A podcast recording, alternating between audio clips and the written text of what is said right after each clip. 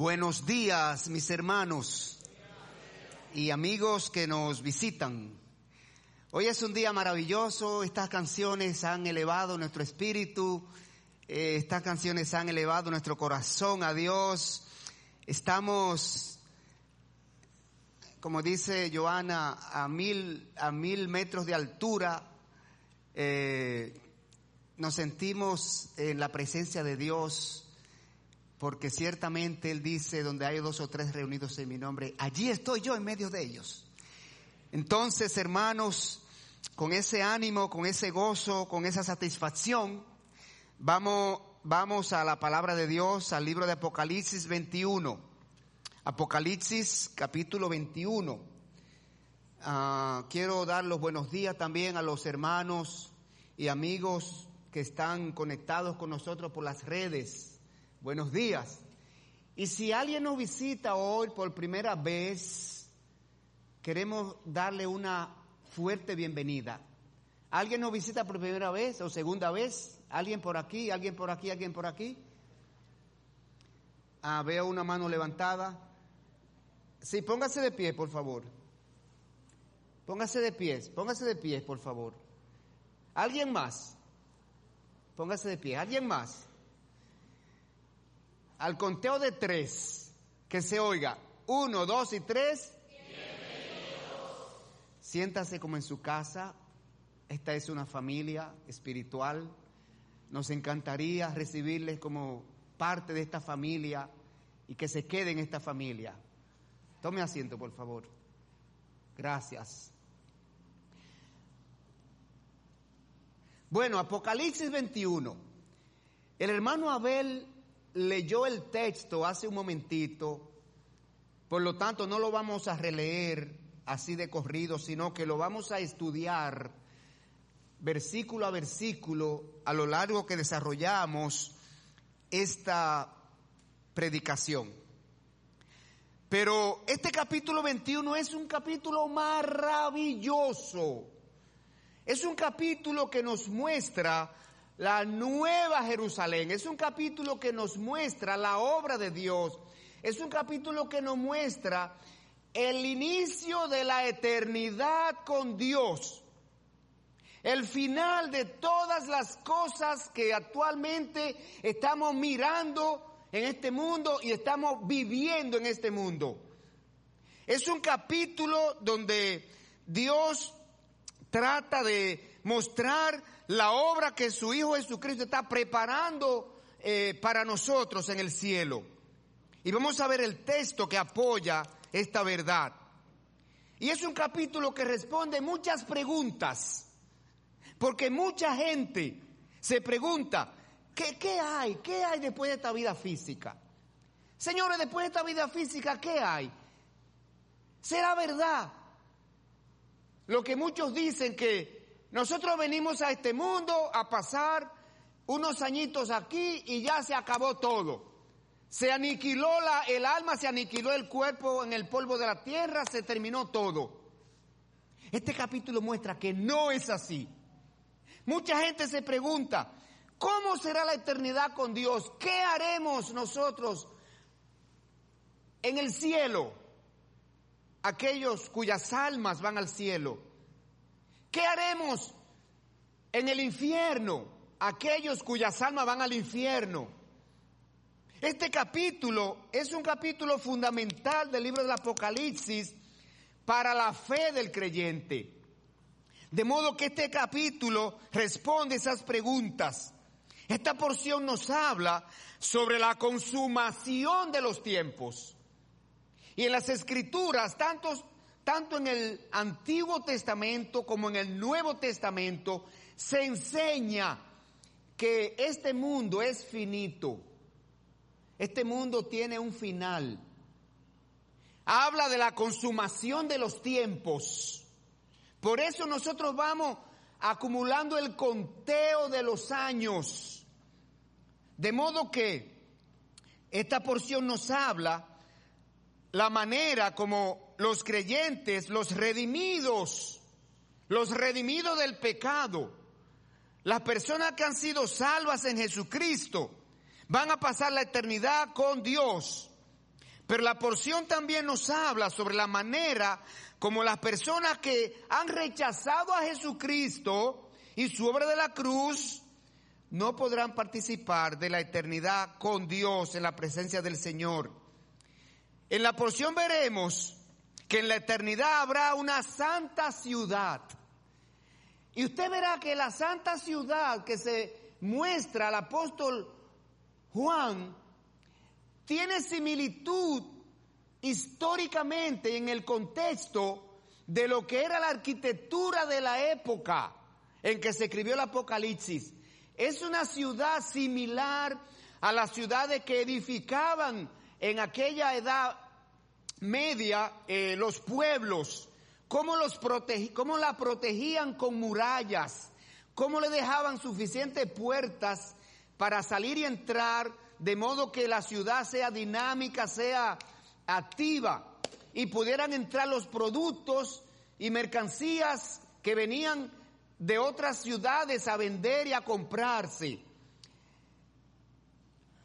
Estudiaremos esta porción por dos razones.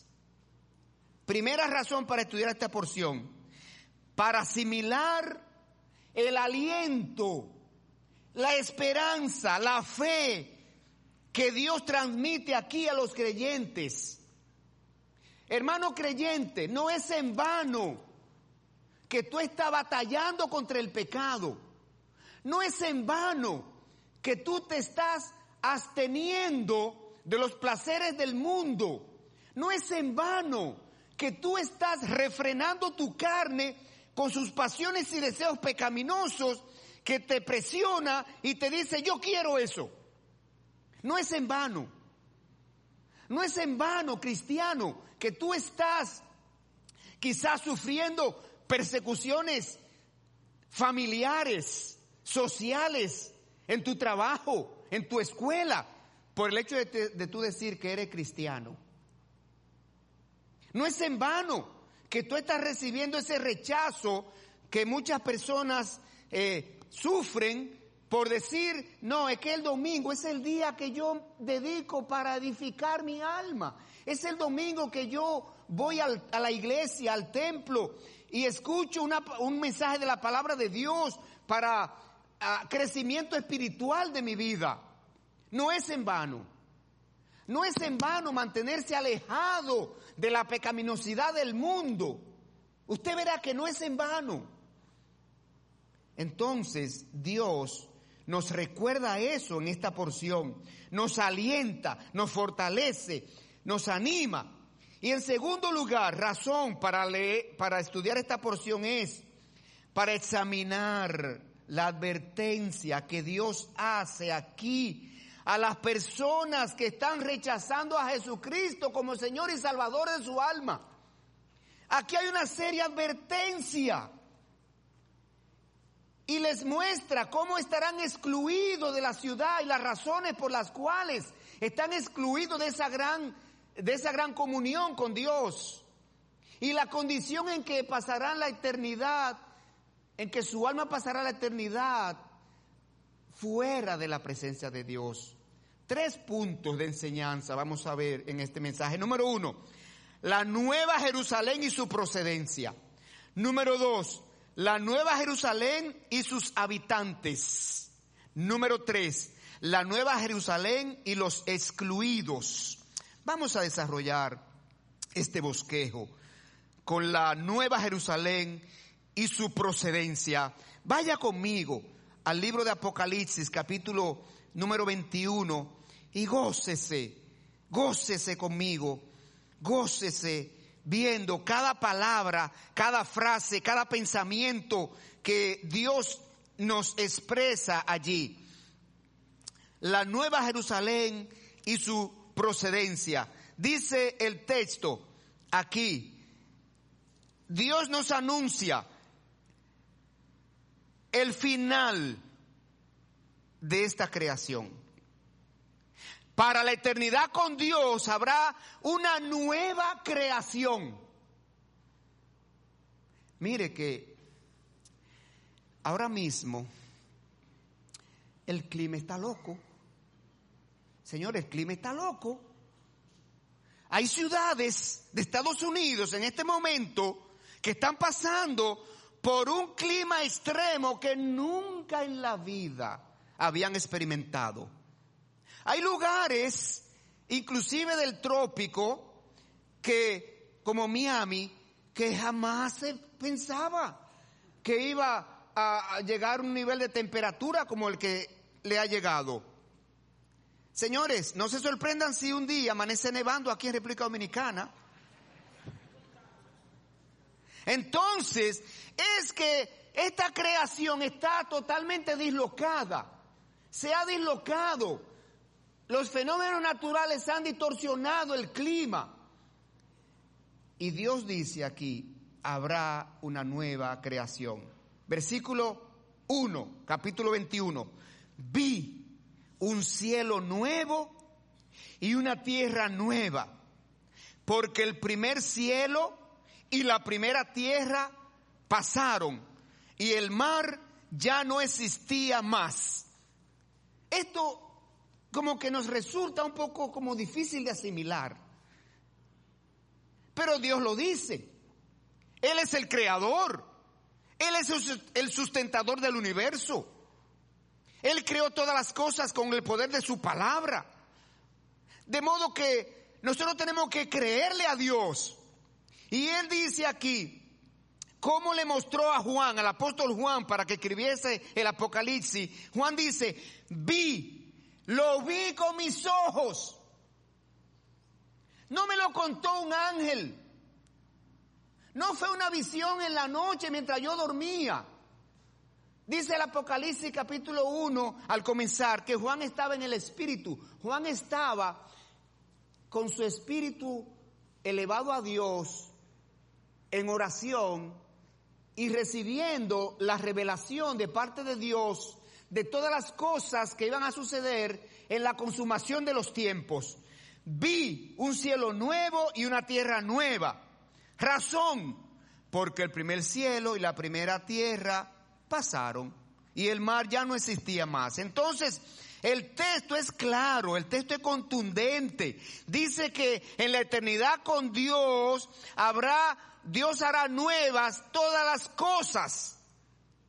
El cielo, el firmamento, ese inmenso espacio exterior que nos rodea con todos esos astros que lo ocupan, dice que serán creados de nuevo. Mire, si usted en una noche oscura, usted se va a un lugar desierto, bien oscuro, y usted contempla ese maravilloso universo, ese escenario, dice aquí que eso será hecho de nuevo. Si es lindo ahora, imagínense cómo será en la nueva creación. Y déjeme decirle que usted nunca va a ver el mismo escenario en el espacio dos veces, porque constantemente vive cambiando. La Tierra va en movimiento de rotación y de traslación. Y usted mira en este momento el espacio, todas esas estrellas en la noche, y a los dos minutos ya ese escenario ya se movió porque la tierra va en movimiento. Entonces el texto está claro diciendo que será un cielo perfecto. Todas las cosas negativas de la naturaleza cesarán. No habrá más tormentas eléctricas, más, no habrá más huracanes, ni, ni vaguadas, ni clima extremo. La tierra actual, esta tierra actual, fue maldecida por Dios por causa del pecado. Esta tierra actual está maldecida por causa del pecado. En Génesis capítulo 3, Génesis capítulo 3 y versículo 17, allí está la maldición que Dios promulgó contra esta tierra, fruto del pecado que entró al hombre y entró a la naturaleza eh, a través de Adán y Eva. Dice este texto de Génesis 3, 17, y al hombre dijo, Dios está hablando aquí al hombre y le dice, Por cuanto obedeciste a la voz de tu mujer y comiste del árbol de que te mandé diciendo, no comerás de él, maldita será la tierra por tu causa. Con dolor comerás de ella todos los días de tu vida, espinos y cardos te producirá, y comerás plantas del campo, con el sudor de tu rostro comerás el pan hasta que vuelvas a la tierra, porque de ella fuiste tomado, pues polvo eres, y al polvo volverás. Y lo que quiero destacar es aquí la maldición que pesa sobre la tierra. A partir de ese momento, la tierra comenzó a resistirse al trabajo del hombre. ¿De qué manera? Comenzó a producirle espinos y dice aquí que más y caldos y espinos. ¿Quién siembra la hierba en los campos? Nadie, no hay que sembrarla. Ella nace sola. Ella nace. Los mismas, mismas aves cuando, cuando van a comer disparcen las, las semillas. El mismo excremento de las aves contiene la semilla y ellas esparcen su excremento en el campo. Y donde quiera que cae una semilla, ya allí nace una mata de hierba. Esa es la resistencia que la tierra hace al hombre para él producir frutos y alimentarse y sostenerse. Entonces, por esa razón, la tierra sufre todo tipo de desastres naturales. El hombre ha devastado el planeta. Los pulmones, que son las áreas de bosque, es intenso que tiene el planeta, el hombre la, ha devastado. Los árboles son la piel de la tierra. Es como que usted se expone al sol por mucho rato, un sol candente, y usted no tiene piel, usted se ha quemado y le han quitado la piel. El sol va directamente a la carne viva. Los bosques son los pulmones y son la piel del planeta y los estamos, los hemos devastado. Por eso usted oye tanto acerca del calentamiento global. Por eso usted oye tanto de que los glaciales se han venido descongelando. Por eso usted oye tanto los pronósticos negativos que hay para los futuros años. Por eso usted escucha que la capa de ozono se ha ido deteriorando.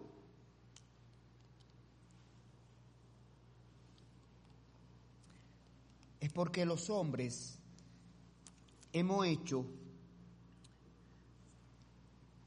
una mala mayordomía de la creación de Dios. Y por esa razón el planeta experimenta todos estos cambios dramáticos que ya mencionamos. Hermanos, Mire esto.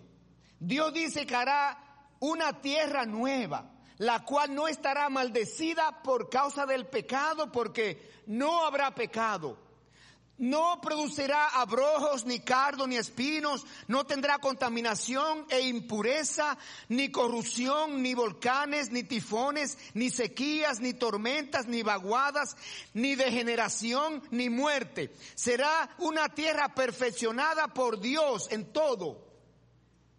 Oiga como dice Dios en el libro de los Romanos, capítulo 8 y versículo 21, cuando Dios habla acerca de del sufrimiento. Oiga, Dios en este texto personifica a la tierra. Cómo la tierra está sufriendo el, de, el desastre que los hombres estamos haciendo con ella.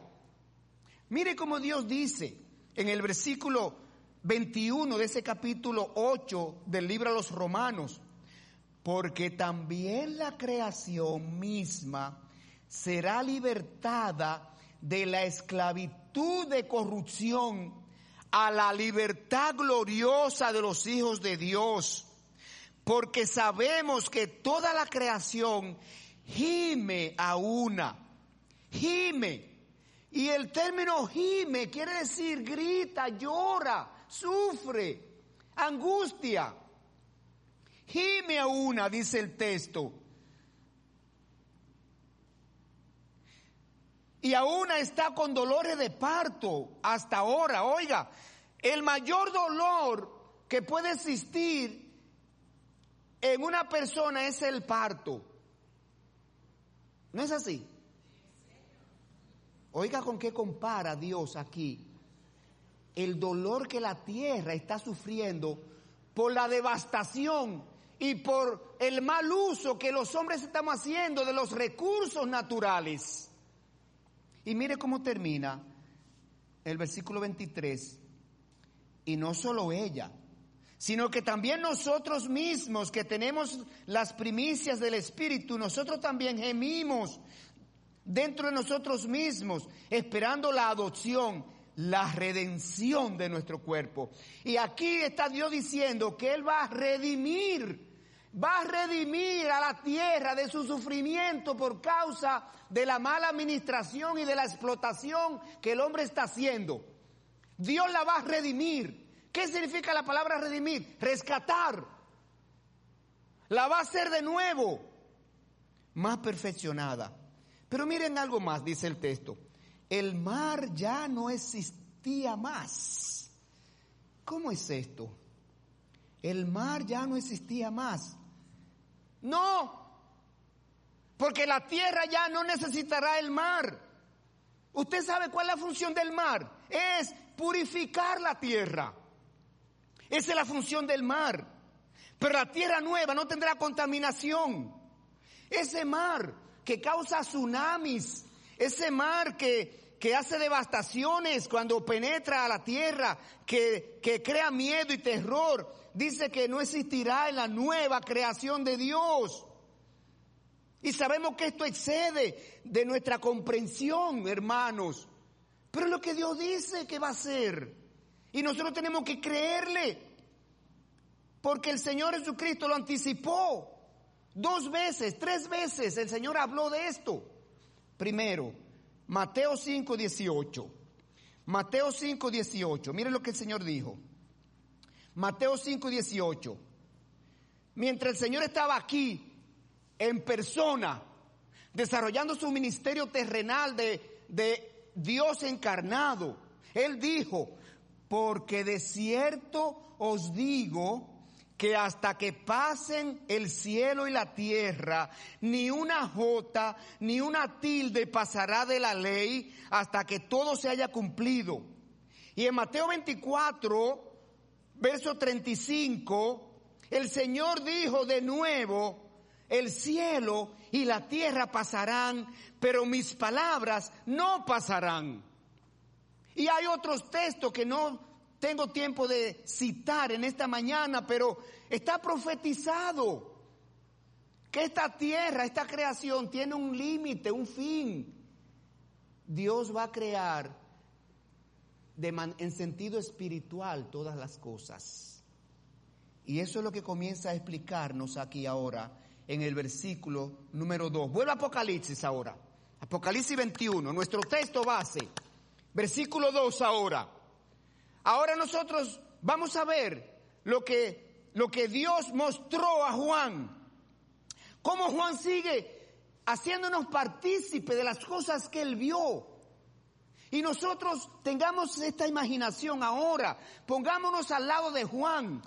Juan está contemplando allí en éxtasis todas las cosas que Dios le está mostrando que van a suceder al final de los tiempos. Y dice ahora él que contempló la perfección y belleza de la nueva Jerusalén en versículo 2. Dice, y yo, oiga esto, yo Juan, Señores, yo no estoy, no estoy divariando. Yo me llamo Juan, el apóstol Juan, el más joven de los apóstoles. Por eso es que él dice ahí su nombre. Y yo, Juan, vi la santa ciudad, la nueva Jerusalén, descender del cielo de Dios, dispuesta como una esposa ataviada para su marido. Mire, los hombres somos geniales, hombres, varones y hembras, claro. Y los hombres, todas las cosas de la Biblia, nosotros tratamos de llevarlo a lo material. Vamos a poner aquí, por favor, hermanos, la imagen de la Nueva Jerusalén que algunos teólogos y estudiosos de las escrituras han concebido acerca de esta visión de Juan. Mire aquí. Aquí está la ciudad. Allí el texto en el capítulo 21, más adelante, se dice cuál será su longitud, su altura, su anchura, su profundidad, la altura de las puertas, la dimensión de las puertas. La semana que viene vamos a ver, cuando me toque predicar de nuevo, vamos a ver la conformación, los materiales con que se construyó o se o se Dios va a construir o está construyendo esa nueva ciudad, pero hacer las ciudades antes, amuralladas. Y mientras más altos eran los muros, más seguros se sentían sus habitantes dentro de ella. Más difícil era que viniera un ejército de fuera y lo penetrara, penetrara esa ciudad y escalara sus montes, eh, sus muros y, y la conquistara. He de aquí, he aquí la razón por la que todavía tenemos una ciudad antigua, muy antigua, en la China, amurallada, con muralla, recordando, recordando ese pasado donde las, donde las ciudades se protegían con una gran muralla. Oiga, la muralla china es tan ancha que pueden subir tanques de guerra, morteros, pueden subir al muro de tan ancho que es y tan fuerte que es. Entonces, con esto nos está mostrando Dios la imagen, la ilustración de lo que era el contexto arquitectónico y, de ingeniería de la época. Pero hay algo interesante, que el apóstol Juan que escribió el Apocalipsis asegura que él vio la santa ciudad. Dios no se la describió.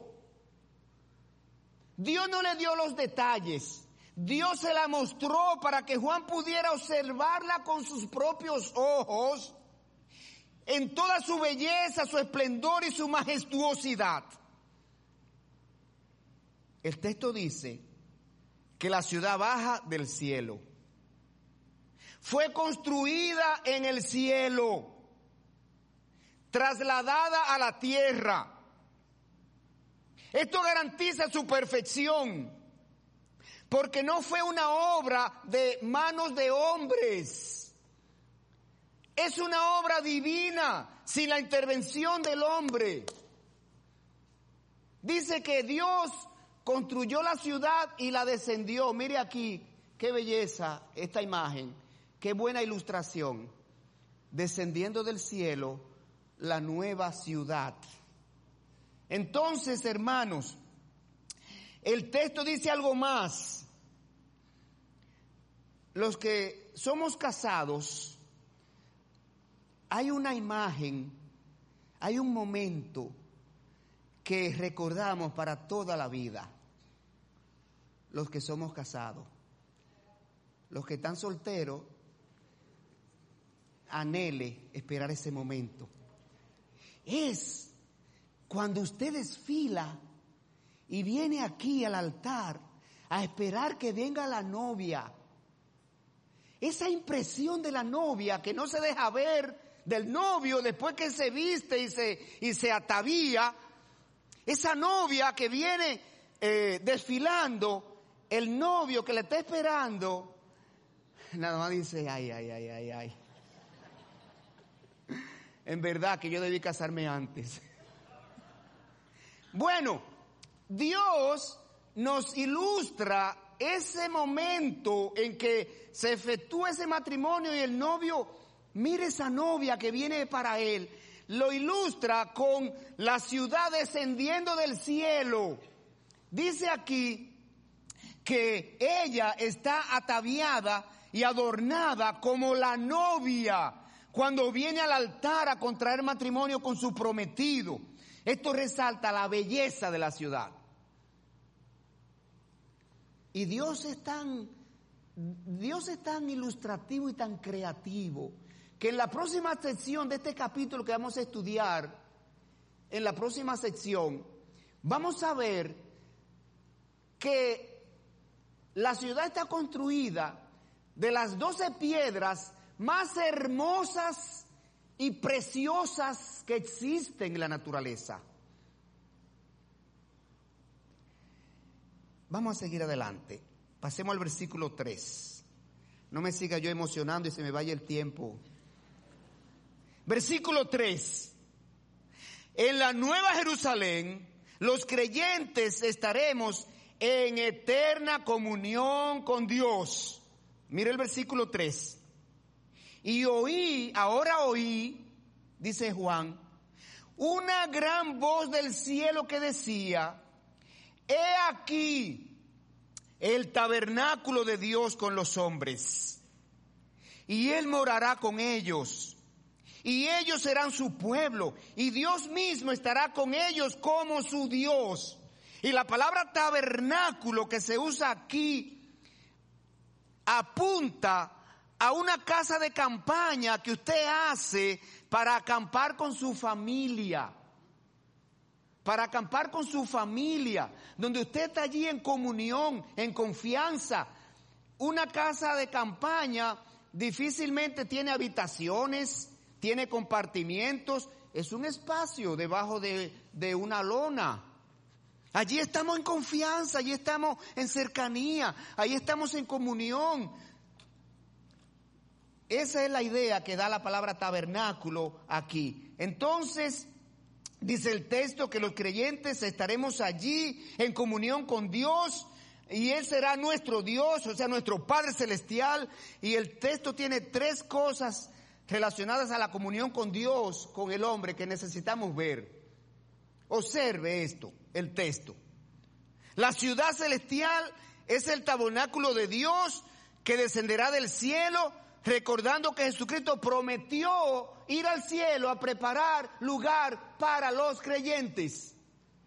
Si usted va al libro de Evangelio de Juan capítulo 14, Juan 14 versos 2 y 3, Juan 14 versos 2 y 3, oiga lo que el Señor Jesucristo le dijo a sus discípulos. Observe estas palabras en la casa de mi padre muchas moradas hay. Si así no fuera, yo os lo hubiera dicho, voy pues a preparar lugar para vosotros. Y si me fuere y os preparare lugar, vendré otra vez y os tomaré a mí mismo para que donde yo estoy, vosotros también estéis. Quiere decir que el Señor Jesucristo está diciendo, en la casa de mi Padre, en el cielo, Dios Padre, Él tiene un gran tabernáculo. Voy a preparar lugar para los creyentes, los que crean en mí, para que puedan caber allí también. Voy a preparar lugar para vosotros. Voy a extender ese tabernáculo. Y ese tabernáculo es el que va a descender del cielo con todos los habitantes celestiales, más todos los creyentes que habrán partido en ese momento. El Señor morará con nosotros, dice allí la escritura, con toda su gloria, con todo su esplendor. Nosotros seremos su pueblo, dice el texto, lo cual se confirma en Primera de Pedro 2.9, Primera de Pedro 2.9 que dice, más vosotros sois real sacerdocio, linaje escogido, pueblo escogido por Dios, para que anunciéis la virtud de aquel que os llamó de las tinieblas a la luz admirable. Cuando una persona se convierte a Jesucristo, esa persona es ingresada en la familia espiritual de Dios para poder tener derecho a heredar en la patria celestial, que es el reino de Dios. De modo que aquí lo que está diciendo el texto es, los creyentes cuando van al cielo llegarán a su morada eterna. Filipenses 3:20 dice que la ciudadanía del creyente es, ¿de dónde? Celestial. ¿No se acuerdan ese texto? Filipenses 3:20. Más nuestra ciudadanía está en los cielos, de donde también esperamos al Señor Jesucristo. El creyente, aunque es dominicano, si nació aquí en República, en territorio dominicano, espiritualmente es ciudadano del cielo, porque esta ciudadanía es temporal, esta vida física es temporal. Viene una vida eterna, eterna. ¿Sabe lo que significa la palabra eterna? ¿Qué significa la palabra eterna? No tiene fin, no tiene límite. Hay algo más que dice el texto. Dios estará con nosotros. Habrá una íntima comunión, una cercana comunión allí. La idea del texto es que Dios ha preparado su nueva ciudad para asentarse en la tierra. El trono de Dios estará en esa nueva ciudad y desde allí gobernará y reinará durante toda la eternidad. La ciudad santa, el tabernáculo de Dios, será nuestro lugar para identificarnos con Dios mientras le servimos. Habrá un compañerismo íntimo con Dios. Esto es la imagen del tabernáculo, como ya se los dije antes. Toda persona necesita la presencia de Dios, señores. Señores, toda persona, con honestidad le digo esto, anhela, busca, quiere comunión, cercanía con Dios. Llámese ateo, llámese creyente, llámese como se llame. Todo el mundo sabe, todo el mundo sabe que esta creación no es de casualidad.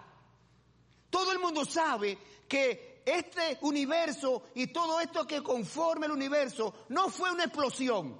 Eso todo el mundo lo sabe. Sencillamente muchas personas no lo admiten porque no quieren vivir con el compromiso de darle cuenta a un Dios todopoderoso, creador del cielo y de la tierra. Y prefieren vivir pensando y creyendo en el Big Bang. Todo el mundo sabe que lo que, lo que está poblando este planeta, todo ese reino animal, ese reino vegetal, ese reino mineral, todo eso no surgió de la nada. Ya se ha comprobado que seres inferiores como los batracios que se forman en el agua estancada no pueden regenerarse, no pueden evolucionar hasta crear una, una perfección de criatura como son los seres humanos. Ya está comprobado, señores.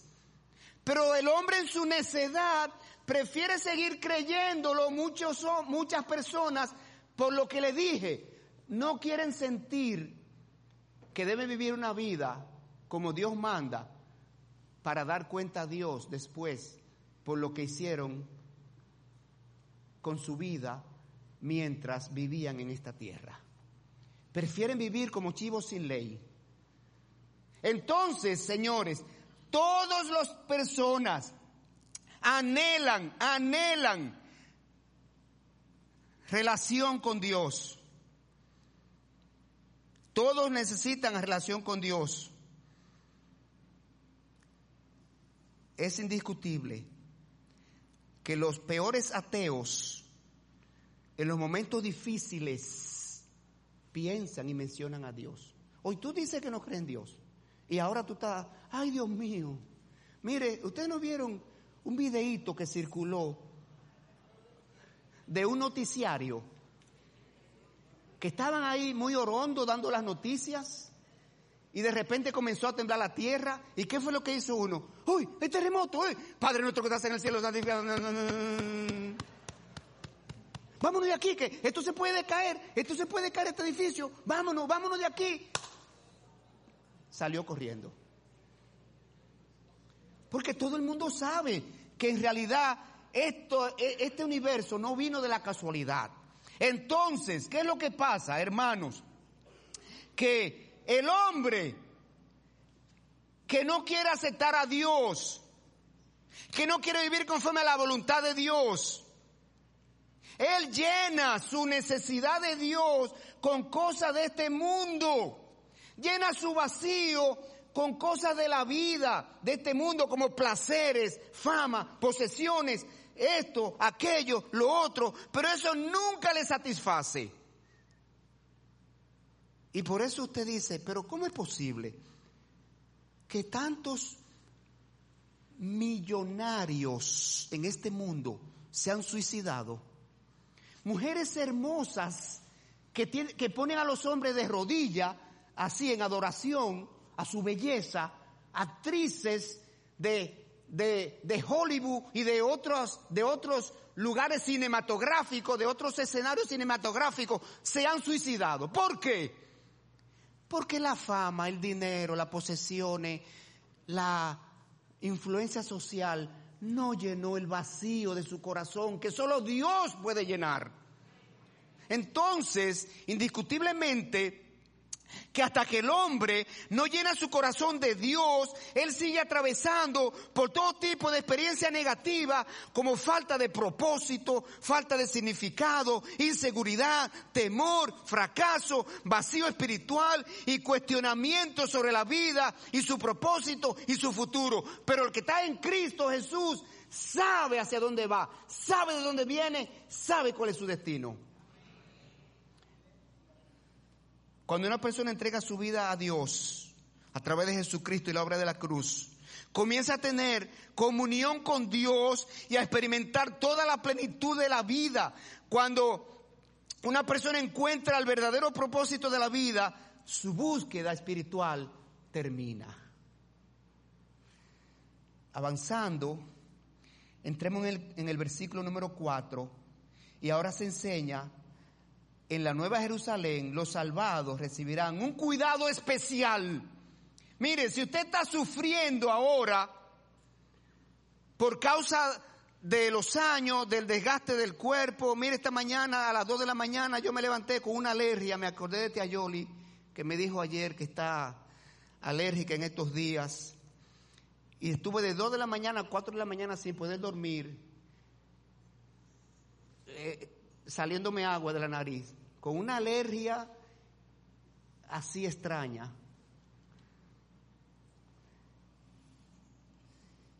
Y me levanté estirándome así, ay, despacio, ay, porque tenía un dolor por aquí, si me estircaba por aquí, me dolía por aquí.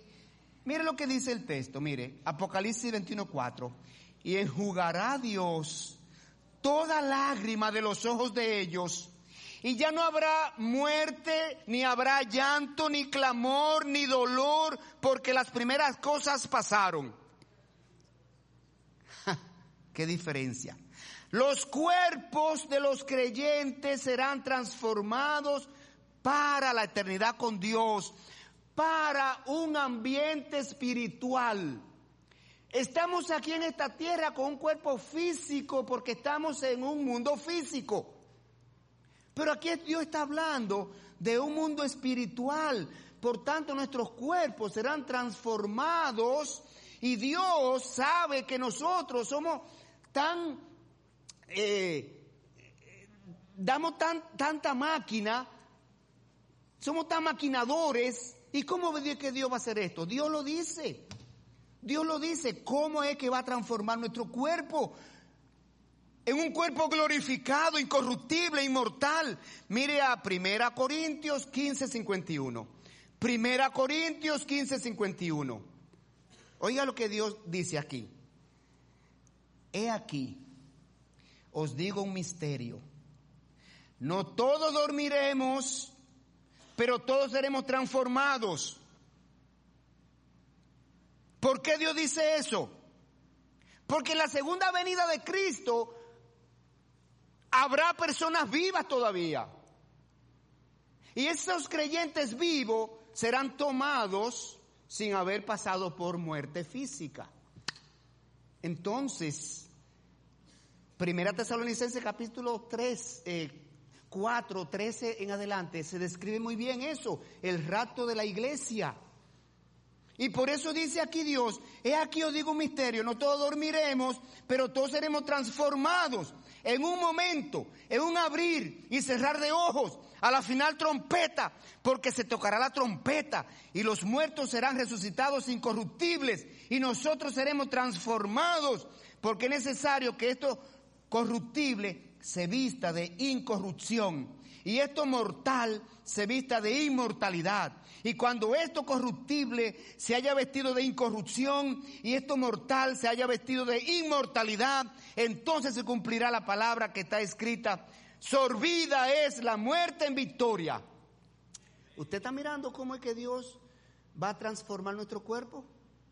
De modo que cuando tengamos un cuerpo espiritual incorruptible e inmortal, perfecto en fuerza y en honor, todos los sufrimientos y todas las experiencias negativas y malas de este cuerpo débil, mortal, pasarán, quedarán aquí en la tierra. Los salvados estaremos en el tabernáculo de Dios.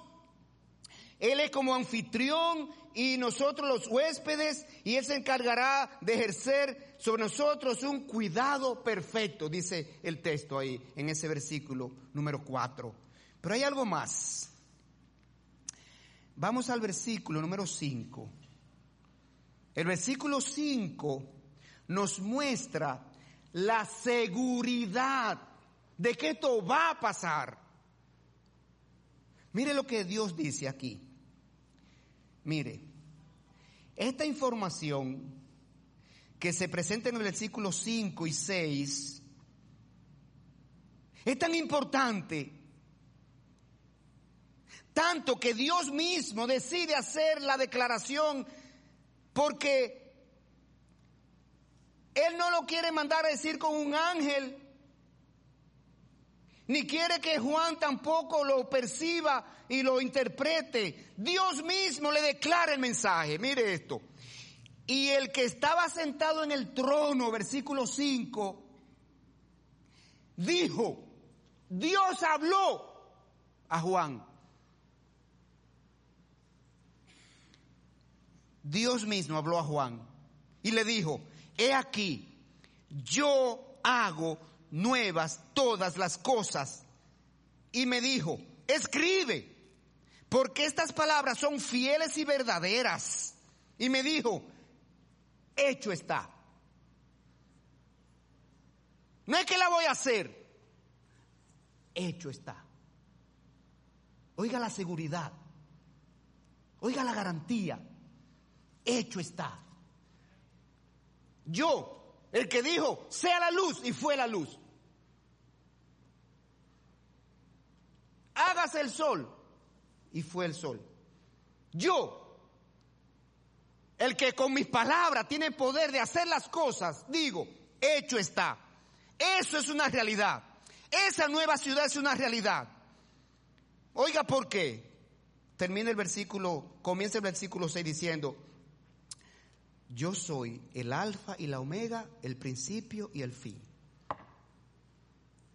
De modo que podemos tener seguridad de que Dios va a perfeccionar todas las cosas por tres razones. Primero, porque Dios mismo lo asegura. Y Dios habló desde el trono del cielo y declaró enfáticamente que hará nuevas todas las cosas. Segundo, porque Dios declaró que sus palabras son fieles y verdaderas. Dios no miente, Él es Dios, por lo tanto lo que dice sucederá. Tercero, Él es soberano. Él declara, soy el alfa y la omega. ¿Qué es el alfa y la omega? El principio y el fin. Y está hablando allí de la primera y la última letra del alfabeto griego y omega, alfa es la primera letra del alfabeto griego, alfa. Y omega es la última letra del alfabeto griego. Por tanto, Dios está diciendo aquí, yo soy el principio y el fin. En mí comienzan todas las cosas y en mí terminan todas las cosas. Eso es lo que le está diciendo aquí. Entonces, hermanos, necesitamos ejercer fe en lo que Dios nos ha dicho. Y por último, vamos a pasar ahora al punto número 3 de la Nueva Jerusalén y sus habitantes. Mire esto. En el versículo 6, él dice, ¿quiénes van a ser los habitantes de la Nueva Jerusalén? Dios mismo señala esto. Al que venciere, no, primero al que tuviere sed, versículo 6, al que tuviere sed, yo le daré gratuitamente de la fuente del agua de la vida. Los sedientos, ¿quiénes van a habitar en la Nueva Jerusalén? Los sedientos. ¿Cómo? Los sedientos, ¿qué es esto? Los que tengan sed. Los que tengan sed.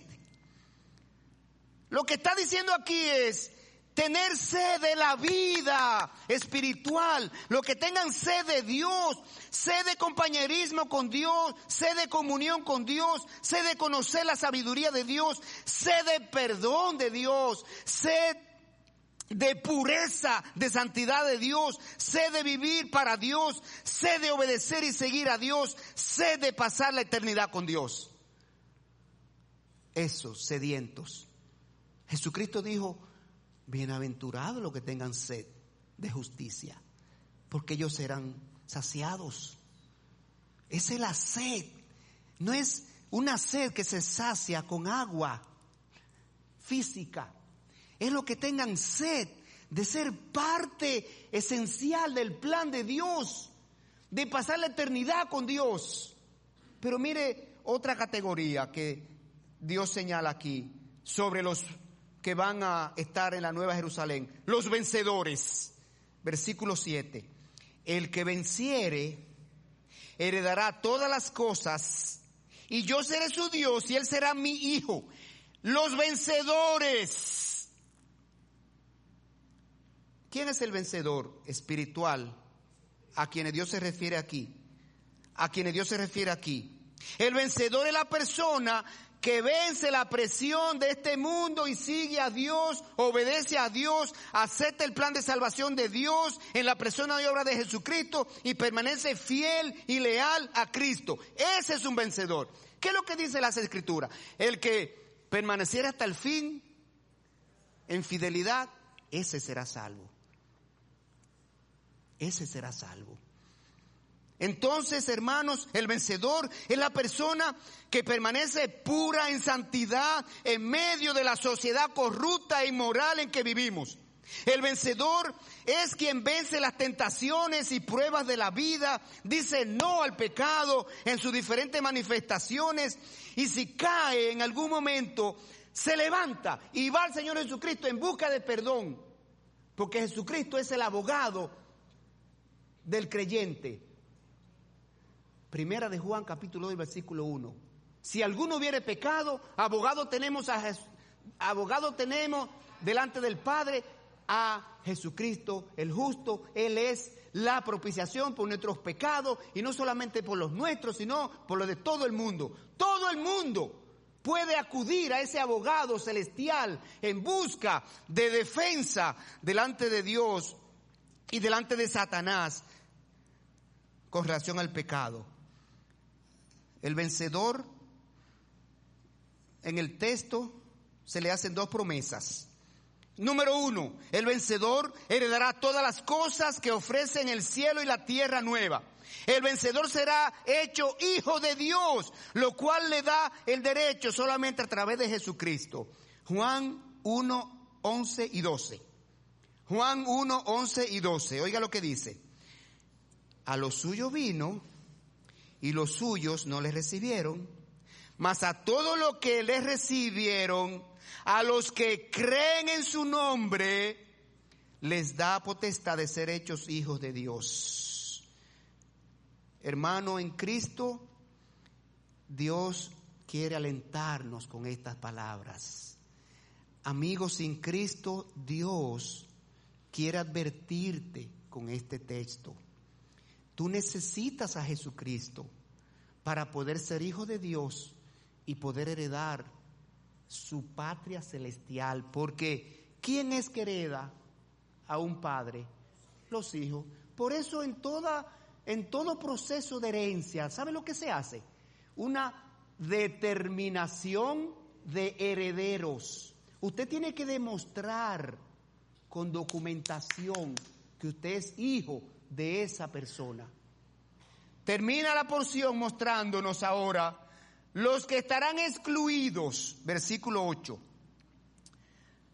Pero los cobardes e incrédulos, los abominables, homicidas, fornicarios, hechiceros, idólatras, todos los mentirosos tendrán su parte en el lago que arde con fuego y azufre, que es la muerte segunda. Aquí Dios quiere no solamente referirse, bueno, los impíos. No. ¿Quién es un impío? Uno que no toma en cuenta a Dios no ha seguido a Dios, no ha obedecido a Dios, no ha aceptado el plan de salvación de Dios. Dios no dice los impíos, no, Dios detalla y da pinceladas específicas y menciona aquí como ocho nueve categorías. Los cobardes son los que no confiesan a Cristo, no se atreven a confesar a Cristo. No se atrevió a confesar a Cristo en su vida. Negó a Cristo en su vida temió a los hombres más que a Dios. Esos son los cobardes. Temen lo que diga la gente, lo que hagan la gente conmigo. Teme dejar las cosas de este mundo. Teme negar su propio yo, que le dice pecado, pecado, pecado, pecado, pecado, pecado, pecado. No se atreve a negar su yo, a crucificar su yo con Cristo. Como dice Gálatas 2.20, Juntamente con Cristo estoy crucificado, mas no vivo yo, mas vive Cristo en mí. Pero dice los incrédulos, aquellos que no ponen su fe en Jesucristo para salvación. No creen que Jesucristo es el único Hijo de Dios y único medio de Dios para salvar al hombre. Los abominables son los que viven vidas mundanas, los que rehusan separarse de los placeres pecaminosos del mundo. Los homicidas son los que quitan la vida a los demás. Los fornicarios son los inmorales, sexualmente impuros, que adulteran su matrimonio, que es una santa y divina institución. Los hechiceros son los que creen en brujería, astrología, adoración al diablo, espiritismo, lectura de la mano, lectura de la taza, futurología y otras formas falsas de creencias que sostienen revelar el futuro.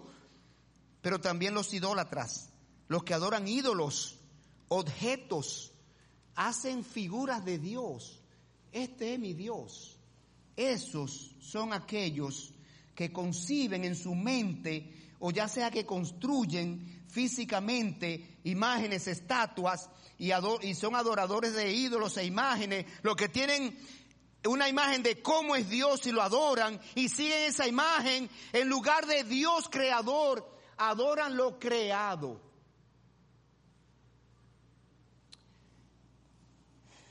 Me falta una categoría, los mentirosos. Aquellos que dicen falsedades, no dicen la verdad, engañan, confunden, chismosean, cuenteros, crean contiendas, hacen correr rumores. Dice al final, irán a la condenación, tendrán su parte en el lago que arde para siempre. Oiga la honestidad de Dios, Dios es honesto. Así como Dios anima a su pueblo con las promesas de la patria celestial, así advierte a los no creyentes sobre los peligros que están corriendo en no entregar su vida a Jesucristo para ser salvos por medio de la obra de la cruz. Entonces, hermanos, aquí Dios claramente nos está motivando a estar agradecidos por la gracia, la misericordia que ha tenido para con nosotros y por las bendiciones que nos ha concedido para que nunca olvidemos de dónde Dios nos rescató. Dios nos rescató del lodo, del fango, del pecado, de la perdición en las cosas de este mundo pecaminosas y nos trajo a la roca firme que es Jesucristo, ¿verdad? Y nos está transformando en nuevas criaturas, haciéndonos crecer espiritualmente a la medida de la estatura de la plenitud de Jesucristo. Amigo mío, si tú no te has convertido a Jesucristo, yo voy a concluir leyendo un versículo aquí para hacerte una pregunta. Juan 3, 17 y 18. Juan 3, 17 y 18. Oiga lo que dice. Pero no envió Dios a su Hijo al mundo para condenar al mundo, sino para que el mundo sea salvo por él. Oiga, el que en él cree no es condenado, pero el que no cree ya ha sido condenado porque no ha creído en el nombre del unigénito Hijo de Dios. Así que Dios está dividiendo aquí a toda la humanidad en dos grupos. Los que creen en Jesucristo, dice el texto, no serán condenados. Los que rehusan creer en Jesucristo, dice el texto, ya están condenados. Dios quiere que tú salgas del grupo de los que no han creído y pases al lado de los que sí han creído y tienen herencia celestial. Eh, yo quisiera hacer una invitación ahora a toda la congregación porque yo quisiera que en esta mañana nosotros nos vayamos de aquí llenos de gozo alegres, con un corazón satisfecho, agradecido. Si usted tiene certeza de que usted va a ser habitante de esa ciudad celestial que vamos a poner ahí otra vez, esa ciudad celestial que va a descender del cielo, la nueva Jerusalén, si usted tiene paz en su corazón y tranquilidad de que usted va a ser parte de esos, de esa población que va a vivir allí espiritualmente, o si usted quiere salir de su estado de condenación, creer en Jesucristo y ser hecho hijo de Dios para estar allí, yo lo voy a invitar ahora a que nos acompañen cantando una canción que hace referencia a esa nueva Jerusalén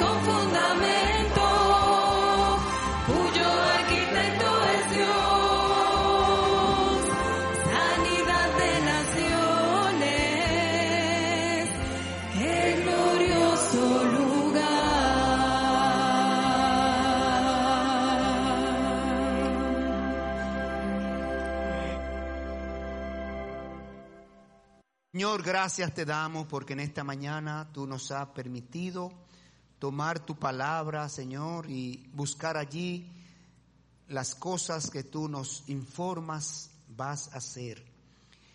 Ya la, la hiciste porque tú vives en un eterno presente, pero para nosotros están en el futuro.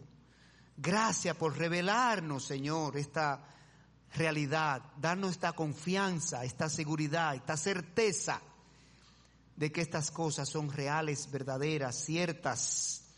Y esperamos por ellas, Señor, con ansias, con expectativas, pues queremos ser parte, Señor, de los moradores de esa ciudad. Ten misericordia, Padre, de aquellos que todavía no han dado el paso de fe y confianza en Jesucristo para recibir perdón de sus pecados y vida eterna a través de la obra de la cruz. Extiende tu gracia y tu misericordia, Señor, y tráelos a los pies de Jesucristo para que puedan ser ingresar en tu familia espiritual como hijos adoptivos y ser herederos de esta patria celestial. Te lo pedimos, Señor, en el nombre de Cristo Jesús. Amén y amén.